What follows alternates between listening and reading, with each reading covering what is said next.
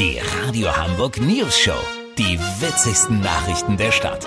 Mit Olli Hansen, Jessica Burmeister und Peter von Rumpold. Guten Tag. Schon vor dem gestrigen Impfgipfel wurde darüber diskutiert, ob man die Mengen an produziertem Impfstoff nicht erhöhen kann, indem man einfach in anderen Produktionsstätten das Zeug herstellt. Aber geht das so einfach? Olli Hansen ist beim größten europäischen Flugzeughersteller in Winkenwerder. Olli, du willst uns nicht erzählen, dass man statt eines Airbus auch ein Vakzin dort herstellen kann? Aber hallo Peter, symbolisch passt das sogar hervorragend. Airbus soll der Impfstoffherstellung quasi Flügel verleihen, weißt wie ich mein? Aber du hast insofern recht, als dass die Produktionsanlagen für Flugzeuge dafür eher nur so medium geeignet sind. Aber es gibt ja schließlich noch die Teeküche im Verwaltungsgebäude.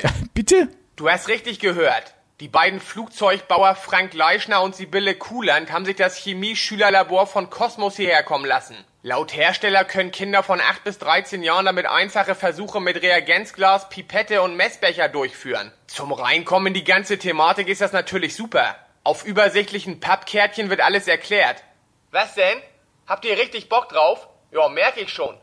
Peter, die zwei haben schon Zauberknete gemacht, unsichtbare Tinte und einen Lackmustest aus Rotkohl. Ja, aber können die denn damit auch einen mRNA-Strang für ein Protein kodieren? Das ist auch nicht viel schwieriger als einen Kabelbaum für die Kabinenelektronik zu entwerfen. Nur eben ganz anders. Die beiden sind zuversichtlich, haben nach drei Tagen sogar einige Lipopolyplexe für die Impfstabilität aus grünem Leuchtschleim gewinnen können. Lass so machen, ich besuche gleich noch eine seit Monaten geschlossene Bowlingbahn. Wenn die da auch so pfiffig sind und ihren Betrieb umstellen konnten, melde ich mich noch morgen. Habt ihr das exklusiv, okay? Ja, vielen Dank, Olli Hansen. Kurznachrichten mit Jessica Burmeister.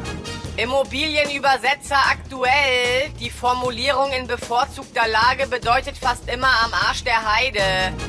Beschlussvorlage, weil 99,9% von uns das Wort Corona nicht mehr hören können, soll die Pandemie ab morgen Clarissa heißen.